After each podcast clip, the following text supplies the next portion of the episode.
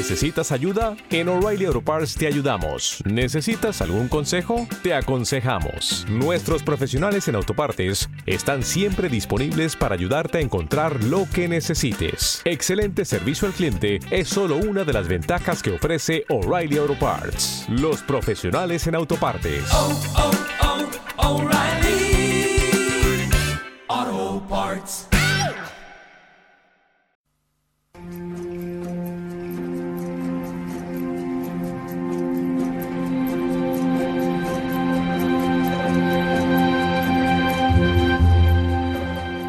Última entrega vimos cómo se conformaron las primeras religiones, las principales. En esta entrega vamos a ver cómo todos siguen unidos por una jerarquía imaginaria.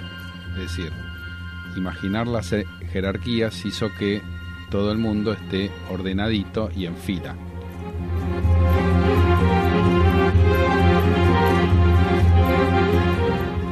Hola Mario, ¿cómo estás? Hola Gaby, ¿qué tal? Yo acá contento y ansioso por tu palabra.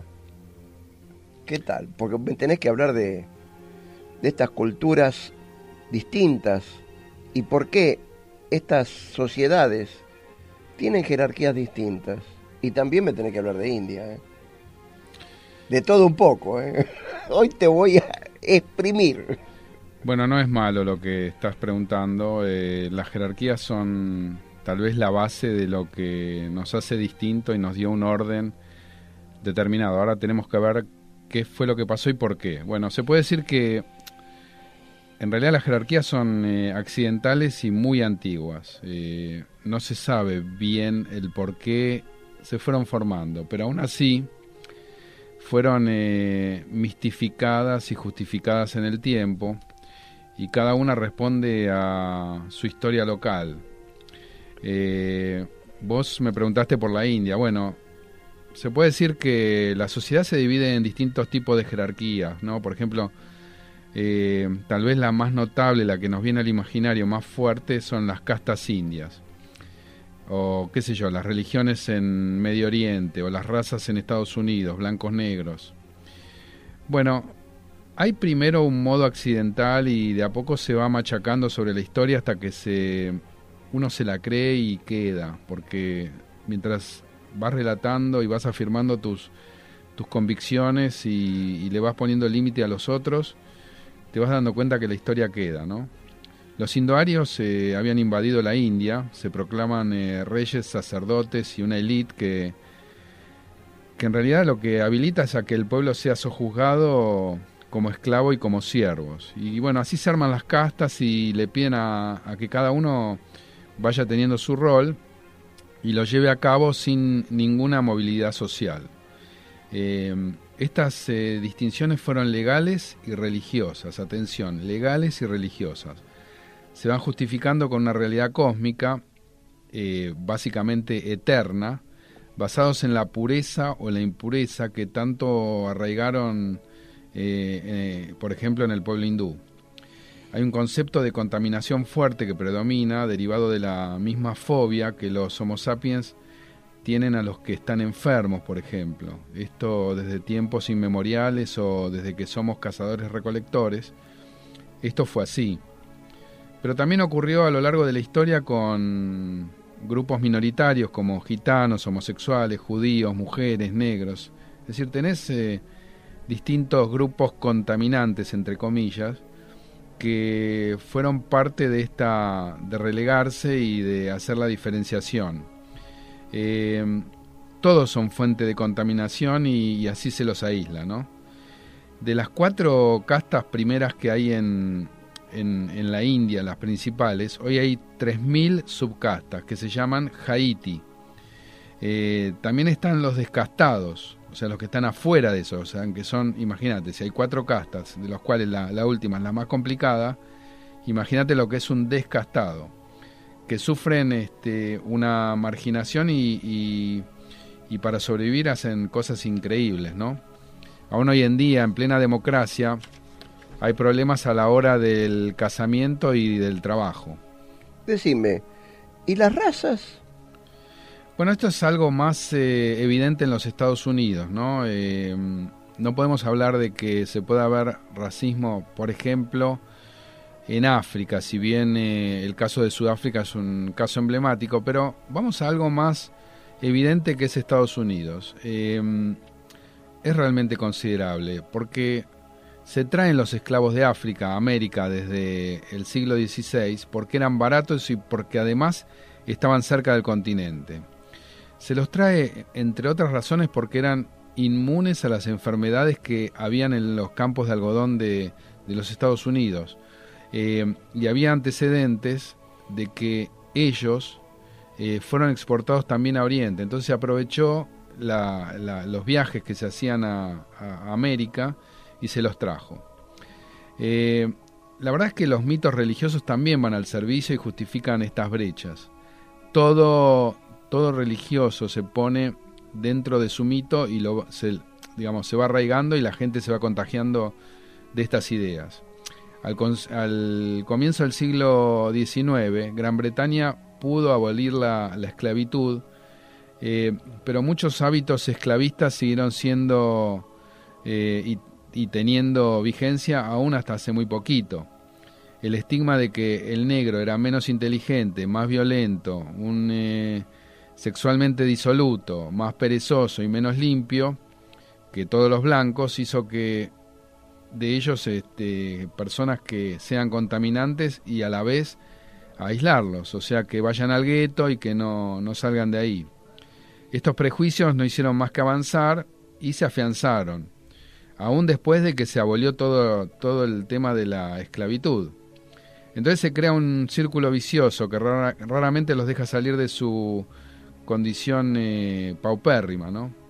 El apartheid se, se hizo ley y muchos eh, gobiernos blancos se hicieron eh, en base a, una minoría o mayoría, en su caso negra, sobre la cual gobernaron. ¿no? Tal vez en el siglo XX era peor que en el siglo XIX, curiosamente. Es decir, en el siglo XIX se, se abole, pero en el siglo XX eh, fue realmente espeluznante la, la, la, brecha, por ejemplo, justamente en Estados Unidos. Es decir, eh, una pareja mixta, por ejemplo, entre un blanco y un negro, era completamente repugnante a la vista de un blanco. Eh, verlos era, era, era un tabú tremendo. ¿no? El Ku Klux Klan, que es una organización blanca que, como decíamos, organizada y asesina, eh, lleva la ley por mano propia y a muchos eh, eh, los va esquilmando y se va imponiendo, incluso con el apoyo legal de los gobiernos. Digamos que el prototipo del americano rubio, blanco, con naricita chiquita, es sinónimo de belleza y, y, de verdad, es decir, todo lo que sale desde, ese, desde esos ámbitos con gente de este tipo es lo que es lo correcto y lo que debe ser, es políticamente correcto. Es decir, eh, con eso nacen las, las leyes de pureza racial, que son, en realidad no son otra cosa que jerarquías eh, imaginarias que están perpetuadas en las cabezas de los americanos, pero no solamente en los americanos, porque esto, esto se extendió a muchos, eh, a muchos otros lugares. Hoy vas al Museo de Los Ángeles de em, que hay un cartel que te dice, ¿cuándo fue la última vez que, que tuviste alguna discriminación? Es decir, ¿cuándo fue la última vez que discriminaste? Es decir, parece ser un arraigo cultural y no biológico, por supuesto, pero que está mantenido por el mito. La verdad que todo esto que contás me pone triste, muy triste, por más que lo sepa, ¿no? Bueno, esta es una de las razones por la cual eh, con la tristeza, como decía la canción, tristeza no tiene fin, pero eh, no hacemos mucho con quedarnos tristes, sino hay que ver por qué, y esa es una de las razones por las cuales yo estudio historia. Eh, si la biología explicaría las diferencias de castas o razas, sería mucho más simple. Pero estas complejidades me van atrayendo eh, y ponen mi curiosidad a su servicio, ¿no? Quiero entender a los humanos, eh, porque así puedo entender las crueldades que son más reales. Es decir, yo con esto puedo mirar de qué manera se va formando este tipo de complicación. Lo mismo hoy está al día todo el problema de la, brecha que hay entre géneros, ¿no?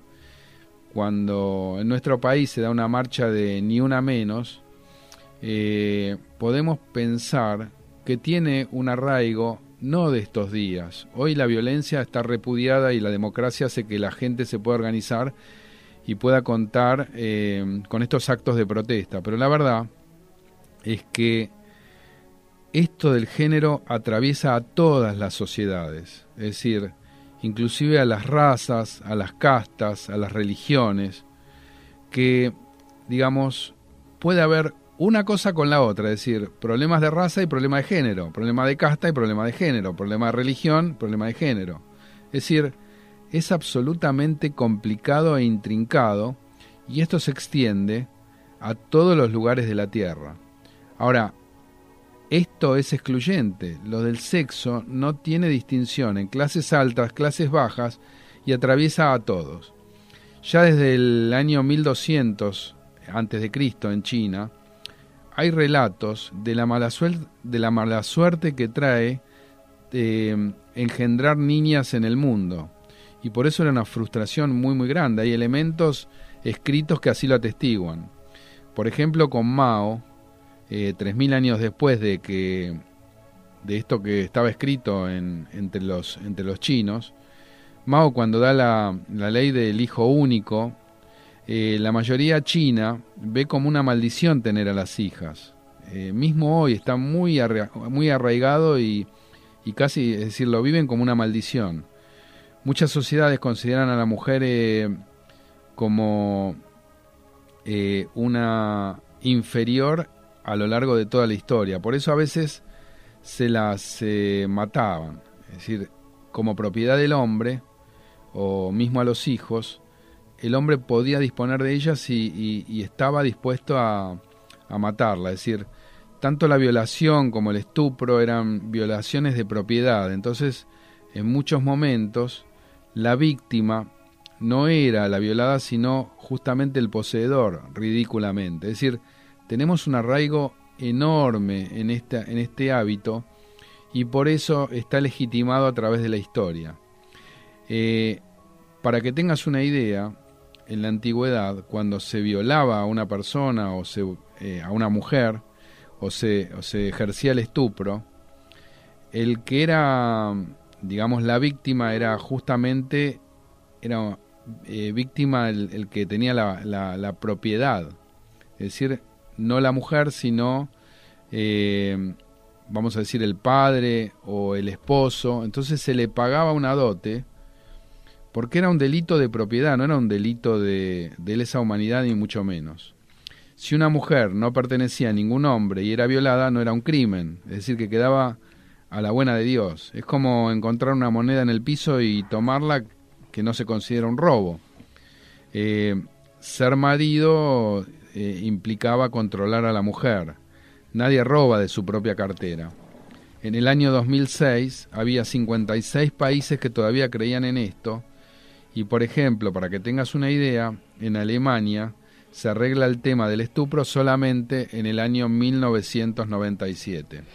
Bien, eh, no me queda claro algo. En los otros casos entiendo que haya jerarquía imaginada, pero entre el hombre y la mujer me cuesta más.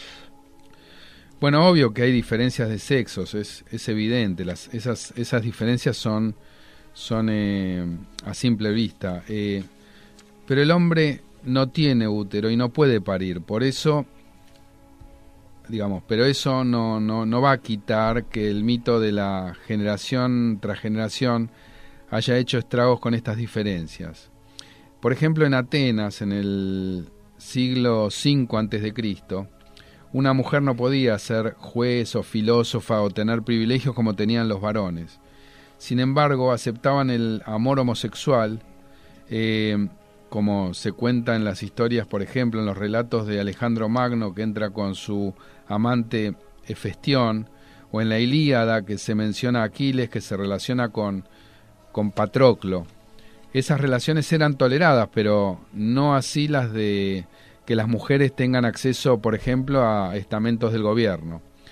No tengo un ejemplo de amor entre mujeres en la cultura antigua griega, no te lo puedo nombrar porque no aparece, pero en general, lo que es permitido en la biología, viene la cultura y lo modela por con sus cortes determinados, es decir, que lo recorta y, lo hace natural o antinatural de acuerdo a su, a su gusto.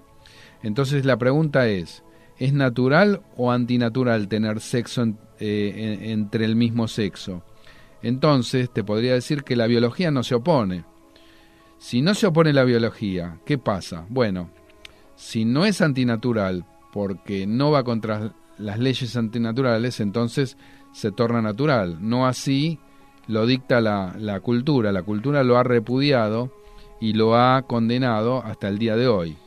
Eh, salvo que hoy hay una especie de em, revisión y se está tolerando y se está justificando y se está recibiendo a la homosexualidad em, como un bien cultural. Entonces esto está cambiando, de a poquito, pero cambia. Hay matrimonios igualitarios, podemos extendernos en el tema pero nadie se ocupa de correr más que lo, eh, digamos, eh, temas de física, por ejemplo, correr más que la luz o que se prohíba la fotosíntesis. Lo natural o lo antinatural nace de la cultura cristiana. Si Dios determinó tal órgano para tal fin, es natural y así debe ser. Si no se usa, es decir, si no se usa, parecería ser que es antinatural. La evolución elude este principio, es decir, los órganos van cambiando todo el tiempo y no tienen un fin dictado por Dios. Si están, se pueden adaptar a varios usos. Eh, la mano sirve para asearnos, para tomar el teléfono, para pegar una trompada o para sostener una mano. ¿O acaso hay algo antinatural en ello? Bueno, por ejemplo, las alas se desarrollaron de otros órganos mucho más chicos, los chimpancés usan el sexo para las alianzas políticas, armar intimidades y desarmar tensiones. Eh, y la pregunta es, ¿acaso eso es antinatural?